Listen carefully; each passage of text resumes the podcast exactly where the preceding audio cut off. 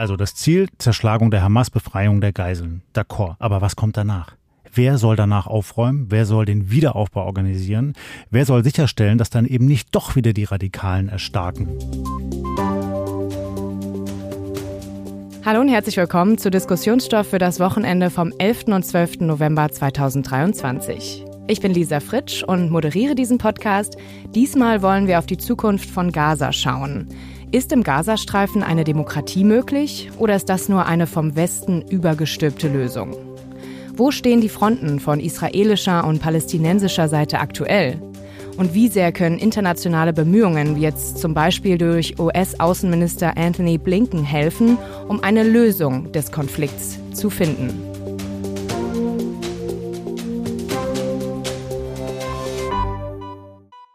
Ja, Sie merken, liebe Hörerinnen und Hörer, die aktuelle Nachrichtenlage ist manchmal ganz schön deprimierend. Deswegen wollen wir ein bisschen Abwechslung hier reinbringen in den Podcast und am Ende immer noch auf ein leichteres Thema schauen.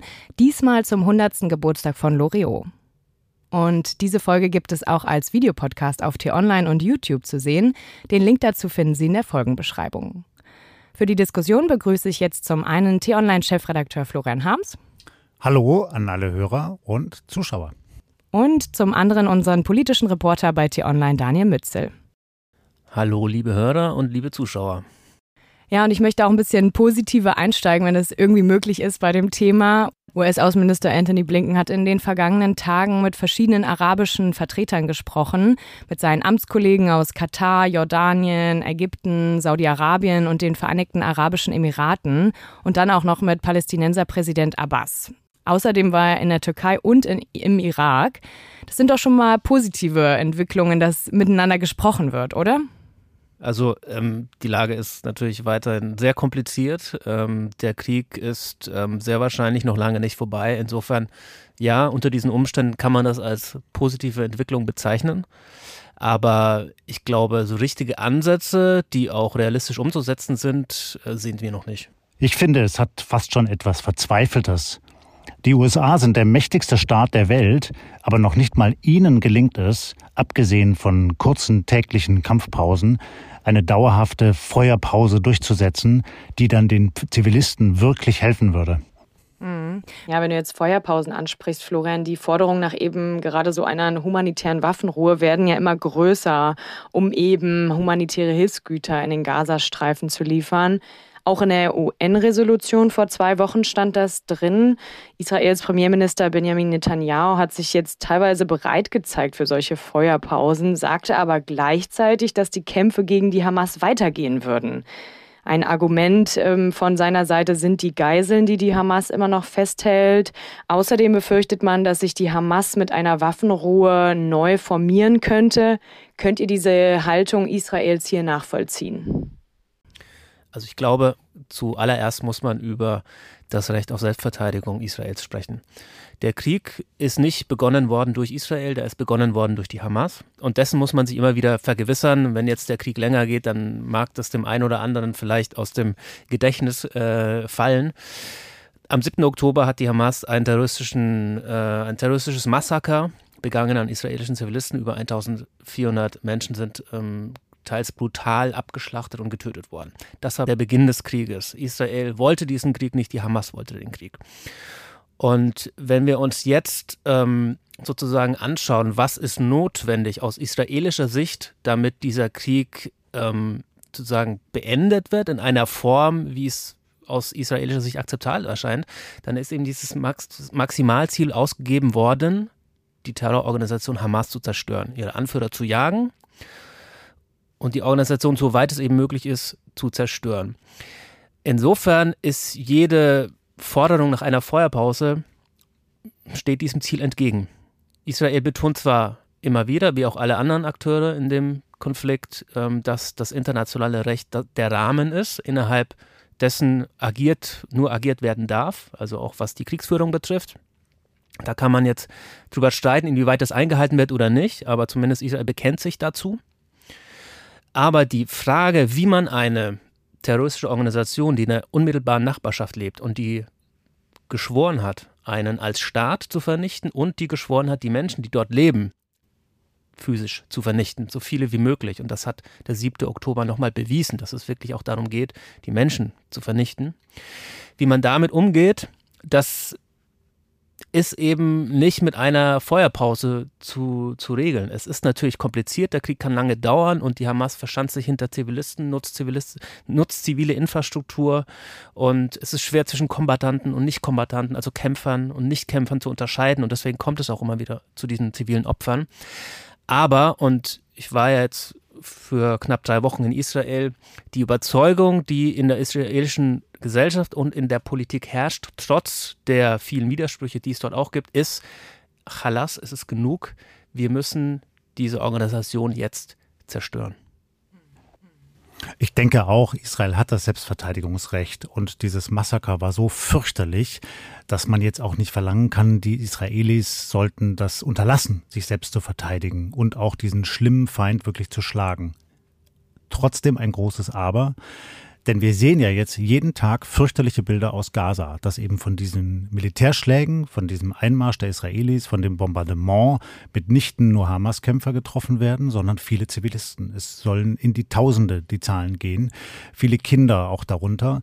Und das ist eben so schwierig, das einfach hinzunehmen ja? und dann zu sagen, naja, die haben das Selbstverteidigungsrecht. Und das macht dann auch die diplomatische Initiative so schwierig, wonach du ja gefragt hast, Lisa dass eben Anthony Blinken natürlich als, ähm, als Abgesandter der Protektormacht USA auf die Israelis einwirken will, ohne zugleich Gefahr zu laufen, dass die Israelis den Eindruck bekommen könnten, die Amerikaner stehen nicht mehr hinter uns.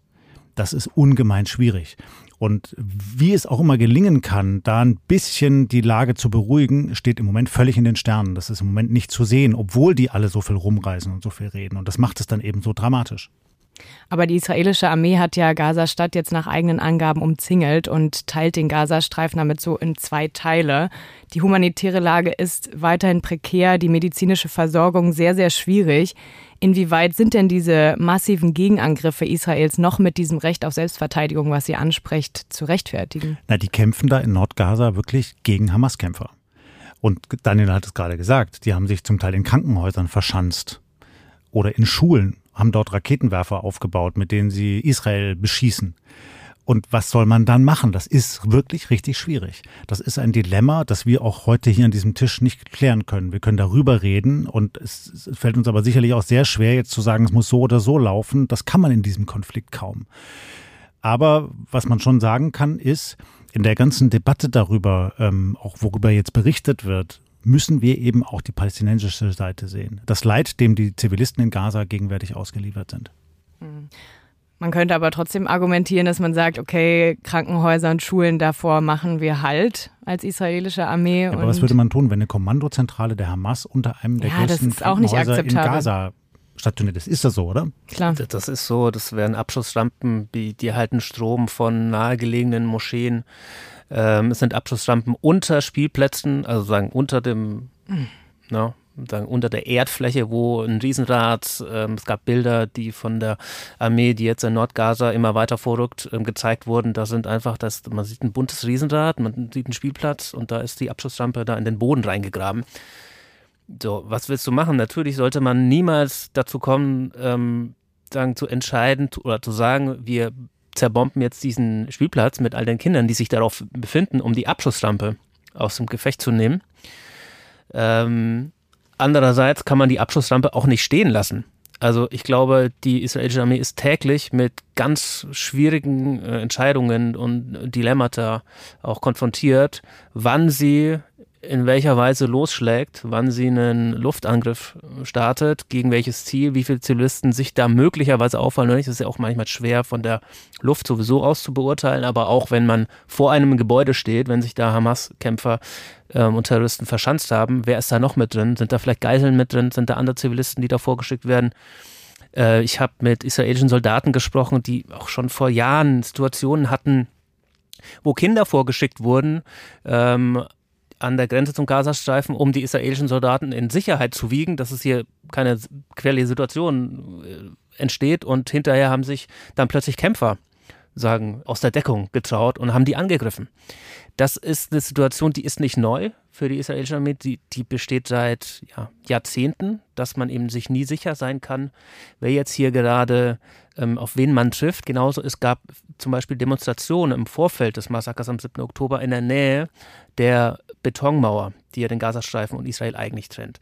Und normalerweise galt die Devise für die israelische Armee ähm, innerhalb der Grenze von, glaube ich, 100 Metern oder so, darf sich keiner aufhalten. Das wurde nach und nach aufgeweicht und man hat die zugelassen. Jetzt weiß man, dass diese Demonstrationen dazu genutzt wurden, um Sprengsätze dort ja, zu äh, installieren, die dann ja, am 7. Oktober dann eben ähm, ausgelöst wurden, um halt für dieses Massaker, für dieses Blutbad genutzt werden. Insofern ist es unglaublich schwierig, diese Unterscheidung zu treffen. Man darf nie aufhören, die, in die Kalkulation die Zivilisten und die humanitären Schäden und so weiter mit aufzunehmen.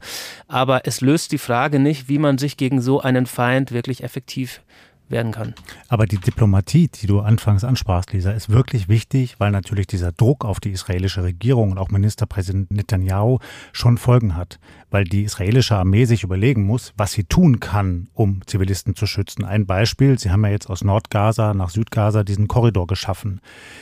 Funktioniert das so, dass da jetzt viele Menschen in den Süden kommen, nur teils, weil die Hamas offenkundig Zivilisten auch daran hindert, Nordgaza zu verlassen, weil sie die als menschliche Schutzschilde braucht? Also es ist wirklich eine fürchterliche Situation. Die Diplomatie gleichwohl ist wichtig, dass wir alle da hingucken ja, und eben wirklich jeden Tag überlegt wird, was kann man tun, um Unschuldige zu schützen. Bevor wir gleich nochmal mit einer weiteren Frage zur Waffenruhe weitermachen, noch ein kleiner Hörtipp für Sie, liebe Hörerinnen und Hörer. Und zwar vom Podcast Radio Detektor FM. In Ihrem Podcast zurück zum Thema blicken Sie täglich in zehn Minuten auf ein aktuelles Thema und dabei auch oft über den Tellerrand, also auf Themen, die vielleicht nicht so ganz auf unserem Radar sind. Die Folgen finden Sie auf detektor.fm und überall da, wo es Podcasts gibt. Hören Sie mal rein. Genau, und damit zurück zu unserem Thema und dem Aspekt nochmal zur Waffenruhe. Es gibt eben auch diese Angst, warum keine Waffenruhe ausgerufen wird von der israelischen Seite, weil die Angst besteht, dass die Hamas sich neu formieren könnte. Wie realistisch ist denn das? Haben Sie da überhaupt genug ja, Unterstützung gerade und genug Waffen, um sich da neu zu formieren? Na, die Hamas hat einen riesengroßen Unterstützer, das ist Iran. Und Iran wird alles tun, um zu versuchen, Waffen, Logistik, Material der Hamas zur Verfügung zu stellen. Das macht sie auch nicht nur bei der Hamas, sondern auch bei der zweiten Front im Norden, also der Hezbollah im Südlibanon, die ja jetzt auch Israel beschießt. Und das ist hochgefährlich für Israel. Und ähm, insofern ist auch das Argument zu verstehen, wenn man jetzt sagt, man beendet den Militäreinsatz jetzt für eine gewisse Zeit oder man unterbricht ihn, dass dann auf den diversen Schmuggelwegen über Ägypten oder übers Mittelmeer möglicherweise die Hamas wieder aufgerüstet wird und der ganze Konflikt sich noch länger in die Länge zieht. Das kann man schon verstehen, dass die Israelis so argumentieren. Und irgendwie stellt sich auch immer die Frage, wie kann es für Gaza weitergehen? Ich meine, immer weiter beschießen, irgendwann ist dann auch nichts mehr übrig. Ähm, solche Kommentare haben wir zum Beispiel auch unter eine Frage bei uns auf Instagram gefunden. Ähm, da haben wir unseren Nutzern folgende Frage gestellt. Glaubt ihr, dass im Gazastreifen Demokratie möglich ist? Und es kamen neben der einen Meinung, die ich gerade schon gesagt habe, auch folgende Antworten von Thomas zum Beispiel. Das hat in Afghanistan und im Irak nicht geklappt. Man kann diesen Leuten keine Demokratie nach europäischem Vorbild aufzwingen. Es gab aber auch positivere Antworten wie ja, warum nicht? Oder natürlich würde eine Demokratie dort funktionieren, nur wegen der jahrelangen Unterdrückung und der Siedlungspolitik Israels werden die Menschen halt wieder eine radikale Regierung wählen. Hamas wurde doch auch demokratisch gewählt, oder? Was sagt ihr dazu? Ähm, ich weiß gar nicht, wo ich anfangen soll. ähm, zunächst erstmal würde ich den Gazastreifen überhaupt nicht mit Afghanistan oder so vergleichen. Die Hamas wurde tatsächlich demokratisch gewählt, aber sie hat relativ bald die Wahlen abgeschafft. Und ähm, insofern kann man nur erahnen, ob diese Organisation wirklich noch eine, irgendeine Art von demokratischer ähm, Repräsentation hat im Gazastreifen. Ich habe auch mit äh, jemandem gesprochen, einem Menschenrechtler aus Gaza, der die Organisation in der Vergangenheit auch immer wieder kritisiert hat, dafür, dass sie gar nicht mehr auf die Bedürfnisse der Menschen eingeht, in vielerlei Hinsicht, was äh, Nahrung, Lebensmittel betrifft. Äh, wir hören ja auch immer wieder davon, dass die Hamas Strom und andere Hilfsgüter, die ihnen von außen gegeben werden, in den Raketenbau investieren. Insofern ob da jetzt wirklich ähm, noch eine noch ein großer Zuspruch für diese Organisation da ist, das muss man in Frage stellen.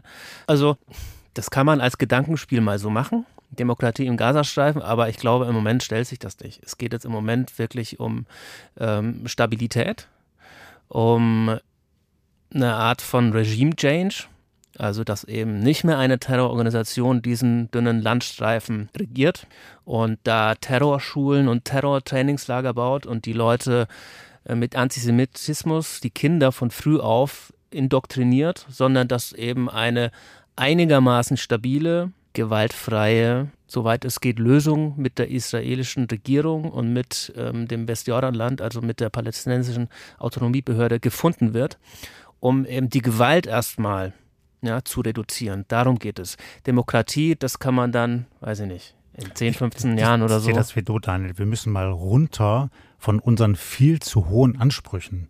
Ja, also, dass man sagt, naja, die Leute da unten sollen jetzt mal unsere Demokratie nehmen oder die Leute da unten können sowas nicht wie Demokratie. Darum geht es hier gar nicht. Ja, also es wäre wirklich absurd arrogant, so zu argumentieren. Worum geht es? Es geht genau, wie du es sagst, um Frieden.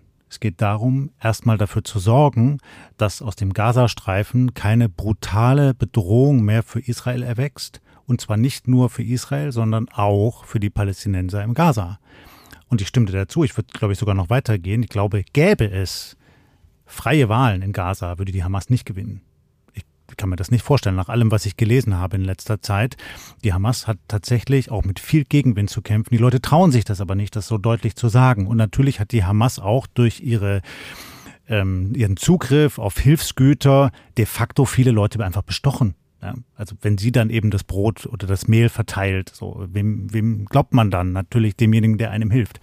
Ich glaube, ein Teil des Problems, das jetzt zu dieser Eskalation geführt hat, ist, dass die Israelis nach ihrem Abzug aus dem Gazastreifen 2005 sich eigentlich nicht mehr darum gekümmert haben, was da vor Ort los war, abgesehen von Überwachung, und dass man das Feld Radikalen überlassen hat die dann unterstützt worden sind, eben zum Beispiel durch den Iran. Und dann sind Hilfsorganisationen wie die Vereinten Nationen hingegangen, haben halt versucht, das Nötigste zu organisieren, mussten das aber immer machen unter der Kuratel der dort herrschenden Islamisten, die halt den Ton angegeben haben. Und das wird in Zukunft so nicht mehr funktionieren. Das haben wir jetzt gesehen, weil dann immer eine brutale Terrorgefahr erwächst. Das heißt, eigentlich muss man schon einen internationalen Konsens herstellen und muss sich eine andere Lösung für eine Übergangsverwaltung überlegen die eben nicht bei den Islamisten allein liegt und wahrscheinlich auch nicht bei der korrupten palästinensischen Autonomiebehörde allein. Der, die internationale Gemeinschaft wird sich viel stärker auch in der Verwaltung engagieren müssen. Und das ist eine riesen Herausforderung, vor der wir da alle stehen. Mm, du hast gesagt, man kann wohl davon ausgehen, dass viele Palästinenser gar nicht hinter der Hamas gestanden haben. Ähm, vor allem, wenn man auch ihren, ihre korrupte Praxis in den letzten Jahren und so weiter gesehen hat. Und weil es eben viele Hilfsgüter abgezweigt haben, viele Ressourcen, die von außen kamen äh, und sie in Waffen gesteckt haben. Andererseits glaube ich, oder ich befürchte, dass der Krieg und auch jetzt diese massiven Luftschläge äh, Israels und jetzt die, der Einsatz von Bodentruppen eben schon dazu führt, dass sich wieder so eine Art Rally around the flag ähm, Effekt ergibt. Eben wir werden angegriffen als Palästinenser. Viele Palästinenser, die sehen das ja nicht als Angriff nur auf Hamas, die sehen das auch auf Angriff auf sich selbst. Ihre Häuser werden zerbombt, ähm, Familien werden ausgelöscht. Und dass sich deswegen ähm, dieses Band zwischen der Hamas und den Palästinensern im Gazastreifen wieder verdickt. Und das könnte eine künftige Lösung ähm, eben erschweren und auch so ein internationales, ja, wie soll man es nennen, Besatzungsmanagement. Es soll ja keine Besatzung mehr werden, aber wird es dann auch als Nichtbesatzung wahrgenommen? Es gibt ja schon den jahrelangen Kampf gegen die israelische Besatzung im Westjordanland. Also das Gefühl ist ja sehr verankert, dass man die ganze Zeit eben schon vom, von Israel oder von, vom Westen eben ähm, dominiert wird, okkupiert wird. Und vielleicht noch ein anderer Hinweis, den ich noch machen wollte. Ähm, du sagtest, ähm, Israel hat sich zurückgezogen, hat den Gazastreifen sich selbst überlassen.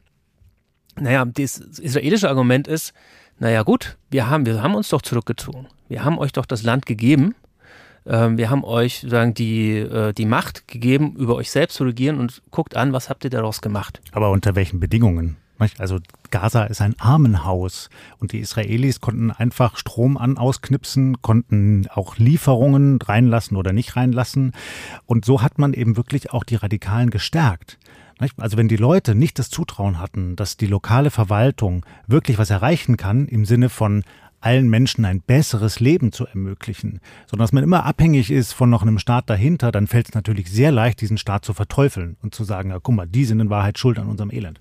Aber Israel hat ja die Gaza-Blockade nicht gemacht, ähm, weil sie nicht möchte, dass das palästinensische Volk sich im Gazastreifen nicht entwickelt und dass sie den funktionsfähigen Staat aufbauen, sondern weil es eben immer wieder Selbstmordattentate, terroristische Anschläge gegeben hat und deswegen die Notwendigkeit eben bestand, diese Grenze wirklich absolut zu sichern und auch also das ist das Dilemma, quid, ja. Quid pro quo. Ja? Also äh, wer hat angefangen? So und so wird man das Problem aber glaube ich nicht lösen, sondern es wird doch eigentlich nur gelingen, wenn alle, die irgendwie ein Interesse an einer Befriedung haben, das müssen mal alle in der Region sein und wir haben auch ein Interesse daran, dazu beitragen, dass es in Gaza ein einigermaßen anständiges, geregeltes Leben ermöglicht wird. So, und das schafft man halt nicht, wenn man das sozusagen absperrt und sagt, ja, jetzt hier habt ihr euer Land. Es ist aber egal, wer da regiert, ob das jetzt die Hamas ist oder die Autonomiebehörde oder jemand, der sich halbwegs auto, äh, demokratisch legitimiert. So, da muss man weitergehen. Und muss, das ist eine Riesenaufgabe, ist mir völlig bewusst. Aber das werden wir jetzt vergegenwärtigen müssen. Das werden wir tun müssen. Ich glaube, aus israelischer Sicht wird die Voraussetzung dafür auf jeden Fall sein, dass man sich eben auf so eine Lösung einigt, dass die Terrorgefahr signifikant reduziert wird. Sonst werden die sich auf gar nichts einlassen. Auf keinen Aufgeben der Blockade nichts. Ich glaube das auch, Daniel. Aber was mir gegenwärtig fehlt, und ich glaube, es wäre gut, wenn es das gäbe, ist eine Perspektive über diesen Militäreinsatz hinaus. Also das Ziel, Zerschlagung der Hamas, Befreiung der Geiseln. D'accord. Aber was kommt danach? Wer soll danach aufräumen? Wer soll den Wiederaufbau organisieren? Wer soll sicherstellen, dass dann eben nicht doch wieder die Radikalen erstarken, so wie du es gerade beschrieben hast, weil die Leute sich dann hinter die stellen, weil sie sagen, die Israelis haben uns bombardiert. Dafür sehe ich im Moment noch keinen Plan. Und deshalb ist eben die von dir angesprochene diplomatische Initiative so wichtig, Lisa, dass wirklich die Außenminister der einflussreichen, auch demokratischen Staaten sich engagieren, um zu überlegen, was kommt danach. Ja, US-Außenminister Anthony Blinken hat ja auch die Forderung ins Spiel gebracht, dass die palästinensische Autonomiebehörde, die du gerade auch schon angesprochen hast, Daniel, und auch teilweise als korrupt bezeichnet hast, ähm, und die ja aktuell im Westjordanland regiert, die Kontrolle im Gazastreifen übernehmen soll. In einem Pressestatement sagte Blinken dazu außerdem. If you project forward uh, to the future, uh, what we all agree is that in defining that future, in shaping that future for Gaza, for the West Bank, and ultimately uh, for a Palestinian state, Palestinian voices have to be at the center of that. Uh, the Palestinian Authority is the representative of those voices, so it's important that it play uh, a leading role. Ja, er spricht hier ähm, von der Zukunft im Gazastreifen, im Westjordanland, aber auch letztlich von einem palästinensischen Staat. Das ist ja auch gut, dass er das nochmal sozusagen in Worte fasst. Und er sagte, dass eben dort palästinensische Stimmen im Mittelpunkt stehen müssen und die palästinensische Autonomiebehörde als Vertreter dieser Stimmen eine führende Rolle spielen soll. Wie ist das denn möglich mit euren Aussagen, dass sie korrupt sei? Und ähm, ja, wie ist diese Forderung realistisch umzusetzen? Sie ist ja nicht nur korrupt, sie ist auch antidemokratisch. Abbas verweigert Wahlen. Der sitzt da einfach in seinem Sessel und lässt nicht mehr wählen. Ja. Und sie ist auch brutal. Also auch in palästinensischen Gefängnissen werden Palästinenser schlimmstens misshandelt. Und wenn jetzt der amerikanische Außenminister sagt, das ist die Repräsentanz Palästinas, dann fängt das Problem ja schon an. Also ich glaube nicht, dass es gelingen wird, mit dieser korrupten, brutalen Autonomiebehörde ein dauerhaft stabiles System aufzubauen. Da müssen wir anders denken. Ich glaube auch, dass es, ähm, diese Idee ist aus der totalen Verzweiflung geboren, weil man eben nicht weiß, was danach kommen soll. Es gab ja mal schon die verrücktesten Ideen, die in den Raum gestellt wurden, dass Ägypten das vielleicht managen könnte. Die Ägypter werden einen Teufel tun, eine Verantwortung in Gaza zu übernehmen. Und jetzt die aus dem Hut gezauberte Lösung, die palästinensische Autonomiebehörde könnte das irgendwie regeln. Die hat ja noch nicht mal die Macht wirklich im Westjordanland. Hat sie nur, indem sie Wahlen verbietet, indem sie eben nicht wirklich ihre, sagen, ihre Macht testet in Wahlen. Äh, ich habe, als ich in Israel war, wirklich sagen, äh, eindringlich versucht, ein Interview zu bekommen mit einem Vertreter, äh, mit einer Vertreterin der, der, der Autonomiebehörde dort. Hat nicht geklappt. Ähm, ich habe dann irgendwann durch eine Quelle erfahren, dass Abbas allen seinen Offiziellen einen Maulkorb verpasst hat, weil er eben fürchtet, dass sie Sympathie für die Hamas ausdrücken.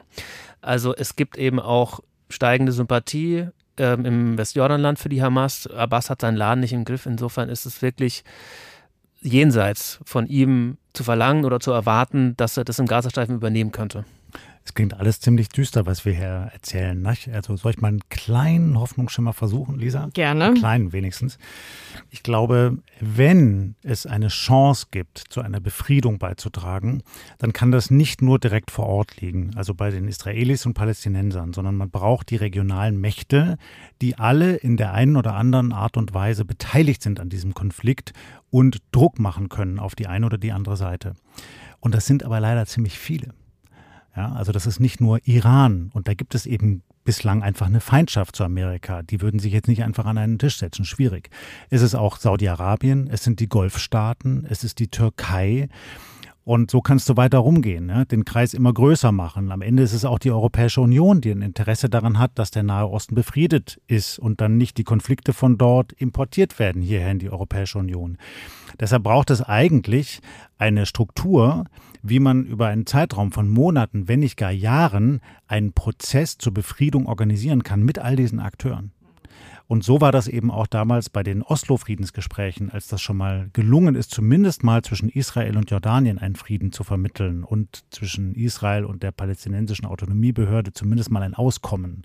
Darüber haben wir in einem der letzten Podcasts gesprochen unfassbar aufwendig. Das ist nicht damit gemacht, dass halt einfach ein Außenminister mal vor Ort ein bisschen rumjettet, ein paar Tage Hände schüttelt und dann sagt, ja, wir müssen auf die Autonomiebehörde setzen. Das wird nicht reichen. Hm, ja, also regionale Kräfte, auch arabische ist, Länder. Und, und da braucht es Vertrauen und daran muss man monatelang arbeiten, sich dieses Vertrauen zu gewinnen. Und das ist eben richtig ein sehr, sehr anstrengender großer Prozess. Vielleicht sogar die komplexeste Aufgabe, die es gegenwärtig in der internationalen Politik gibt. Hm. Also, also es gab auch Kommentare zu dieser Frage auf Instagram, äh, sowas wie, ich finde, wir sollten uns da komplett raushalten, aber mit euren ja, Aber dann Statements kommen die Probleme zu uns. Ja? Also dann kommt sozusagen der Terror vielleicht wieder in Form von Anschlägen zu uns. Dann haben wir auf den Straßen äh, pro-palästinensische Demonstrationen mit verfassungsfeindlichen äh, Slogans und vieles mehr. Also wir können uns nicht raushalten. Wir haben als stabiles Europa ein Interesse daran, dass dieser Konflikt eingedämmt wird. Ich glaube aber, also obwohl jetzt durch diese extreme Verschärfung ähm, dieses Konflikts, der Krieg, das Massaker und so weiter, der Bedarf nach so einer Lösung umso größer ist, glaube ich, man ist einer Lösung so weit entfernt wie schon lange nicht mehr die 90er Jahre, wo, wo es diese Annäherung gegeben hat, das sind die 90er Jahre, das ist lange Zeit her. Ja, aber es ist gar nicht so lange her, Daniel. Guck mal, wenn wir uns mal erinnern. Was war vor dem Anschlag vom 7. Oktober? Und warum hat die Hamas genau jetzt zugeschlagen? Weil es vorher eine Annäherung gab. Zum Beispiel zwischen Saudi-Arabien und Israel. Das lief richtig gut. Die Golfstaaten haben sich Israel angenähert, haben angefangen, Israel auch als Staat anzuerkennen und umgekehrt haben die Israelis dann Botschafter entsandt, man hat angefangen, Handel aufzubauen. Das lief nicht so schlecht. Man hat leider völlig übersehen, dass es radikale Kräfte gab, die damit überhaupt nicht einverstanden waren und das konterkariert haben. Ich will nur sagen, da gab es Pflänzchen, die kann man wässern, daran kann man anknüpfen. Selbst wenn nicht jetzt sofort, vielleicht dann im nächsten Jahr. Und damit den Druck auf die Hamas erhöhen. Das ist richtig. Ich möchte nur noch mal also was ich auch damit meinte, ist, ähm, das Gefühl, was ich hatte in Israel, ich habe mit Leuten über alle Partei- und Lagergrenzen gesprochen. Und ein Satz ist mir hängen geblieben. Einer hatte gesagt, Hamas killed the Israeli left. Also, dass die Teile in der israelischen Gesellschaft, die eigentlich traditionell für eine friedliche Lösung eingetreten sind und auch ihre Regierung, die Netanyahu-Regierung, immer wieder versucht haben, daran zu erinnern, die ist in den letzten Jahren, Jahrzehnten immer weiter geschrumpft. Die war sehr stark in den 90er Jahren und die sukzessive, sukzessive geschrumpft und heute ist sie eigentlich fast tot. Und deswegen habe ich auch, wenn ich mit israelischen Linken über diese Frage von Krieg und Frieden, Hamas, ähm, Zukunft, eine Einigung gesprochen habe, fast ähnliche Töne gehört, wie wenn ich mit israelischen Rechten gesprochen habe. Und Netanyahu und seine Regierung, wo auch Rechtsextremisten sitzen, ist ja das weitere Problem. Also es gibt einen Politiker da, der die Regierung führt, den die meisten Israelis für, oder viele Israelis für korrupt halten, der mit Leuten in der Regierung ist, die auch kein Interesse haben, überhaupt so eine Lösung zu finden, die im Westjordanland jahrelang so eine Lösung torpediert haben, indem sie die palästinensische Autonomiebehörde geschwächt haben. Das war ja das Hauptziel eigentlich dieser Extremisten in der Regierung. Ein palästinensischer Staat zu verhindern. Wobei, wenn jetzt gewählt würde, würde doch Netanyahu abgewählt, oder? Es gibt so eine große Unzufriedenheit, weil er eben Israel nicht geschützt hat. Das ist richtig. Sogar pro Netanyahu Zeitungen rufen jetzt dazu auf, Bibi, it's time, so. Aber erst nach dem Krieg. Und das sagen alle. Erst nach dem Krieg, nicht jetzt. Diese Instabilität können wir uns nicht leisten und wir hätten auch keinen Kandidaten, auf den sich alle einigen könnten. So, dann ist die Frage, wie lange geht dieser Krieg? Wie lange wird die Netanyahu vielleicht in die Länge ziehen, dieses politische Überlebenstier, um dann am Ende doch zu sagen, war doch ganz erfolgreich, meine Operation, jetzt könnt ihr mich wieder wählen. Ja, also ich glaube, man muss trotzdem die Hoffnung, man darf die Hoffnung nicht verlieren, dass die beiden Seiten doch irgendwie einsehen, ähm, dass sie Kompromisse machen müssen und aufeinander sich zubewegen müssen und auch die internationalen Kräfte ähm, ja, mit einbeziehen in diese Lösungsfindung. Und wie versprochen, liebe Hörerinnen und Hörer, gibt es jetzt noch einen kleinen, ja, ein kleines leichtes Thema zum Ende. Am 12. November, also jetzt diesen Sonntag vor 100 Jahren, wurde in Brandenburg an der Havel Vico von Bülow geboren, besser bekannt als Loriot. Er galt als Deutschlands erfolgreichster und nobelster Humorist und erreichte mit Sketchen wie die Nudel im Gesicht oder Cartoons wie das Frühstücksei ein Millionenpublikum. Hier ein kleiner Ausschnitt aus seinem Cartoon Herren im Bad aus der ARD-Mediathek, wo jetzt auch viele seiner Filme nochmal verfügbar sind. Die Ente bleibt draußen. Herr Müller-Lüdenscheid. Die Ente bleibt draußen. Herr Müller-Lüdenscheid, ich bade immer mit dieser Ente. Nicht mit mir. Erstmal eine lockere Frage zum Einstieg. Was ist euer Lieblingswitz von Loriot? Meiner ist das schiefhängende Bild. Das ist einer seiner frühen Sketche, wo er dann hingeht und versucht, das Bild gerade zu hängen und dann beginnt ein totales Desaster, weil nämlich dann der Rahmen runterkommt und dann fällt irgendwann alles im Zimmer um und am Ende sieht es aus wie auf dem Schlachtfeld. Und das ist so toll gespielt, das ist Slapstick pur und das ist für mich ein Stück weit die Inkarnation von Loriot. Hm. Ja, ich finde auch die Nudel im Gesicht immer sehr, wieder sehr amüsant. Weißt du, warum Loriot so besonders ist, glaube ich? Warum der bis heute Menschen begeistert? Alt, jung, Männer, Frauen, überall. Weil er so menschlich ist. Er hat das selber mal erklärt in einem Interview. Ihm geht es nicht um die maximale Übertreibung oder darum, andere bloßzustellen, sondern er versucht immer, einen kleinen Tick neben der Normalität und neben dem Alltag zu sein. Und das sieht man dann auch in seinen Filmen. Der verhält sich und bewegt sich ja immer so ein kleines bisschen übertrieben und affektiert. Ja? Also wenn der was den Kopf hebt, macht der nicht so, sondern ja, ein kleines bisschen zu viel, aber nicht total übertrieben. Und das macht es so komisch, weil wir uns in ihm wiedererkennen. Weil, oder weil wir unseren Onkel in ihm wiedererkennen. Oder unseren Vater oder sonst jemanden. Und deshalb funktioniert er bis heute. Aber er hat ja auch gesellschaftlich ähm, auch Dinge angesprochen und hält sozusagen der Gesellschaft auch mit seinem Humor immer wieder den Spiegel vor. Warum funktionieren seine Witze also heute auch immer noch so gut? Ja, eben weil sie so aus dem Leben gegriffen sind. Also das Frühstücksei oder die Ente, das könnte ja genauso vielleicht nicht mit zwei älteren Herren stattfinden, aber vielleicht mit zwei Kindern. So. Und der Streit am Frühstückstisch, der findet jeden Morgen irgendwo in Deutschland statt. Ja, Helga, warum ist so. das Ei hart? Ja, oder eine Birne ist eine Birne und ein Apfel ist ein Apfel. Ja, sei doch mal ein bisschen kreativer. Hm. Und das ist so schön, weil es unseren Alltag spiegelt und weil wir uns darin wiedererkennen. Und das wird auch in 20 Jahren noch so sein. Auch wie wenn man einfach nichts macht und rumsitzt auf dem Stuhl. Ne? Ich will einfach nur hier sitzen. Genau. Ja, und das ähm, hoffen wir für Sie, liebe Hörerinnen und Hörer, dass Sie auch einfach mal nichts machen müssen an diesem Wochenende und ähm, sich mit nicht zu vielen schle schlechten Nachrichten umgeben, sondern ja, auf jeden Fall das Positive sehen. Und damit verabschieden wir uns hier. Um keine Folgen des Diskussionsstoff-Podcasts zu verpassen, abonnieren Sie diesen gerne auf Spotify, Apple Podcasts oder mit der App, mit der Sie Podcasts hören und lassen uns doch auch gerne eine Bewertung da. Bis zu fünf Sterne sind möglich. Fragen, Anmerkungen und Kritik wie immer gerne an folgende E-Mail-Adresse podcasts.t-online.de. Und damit bedanke ich mich ganz herzlich fürs Zuhören und auch dafür, dass ihr euch heute die Zeit genommen habt, lieber Daniel, lieber Florian, und sage Tschüss. Danke und schönes Wochenende. Tschüss und bleiben Sie uns gewogen.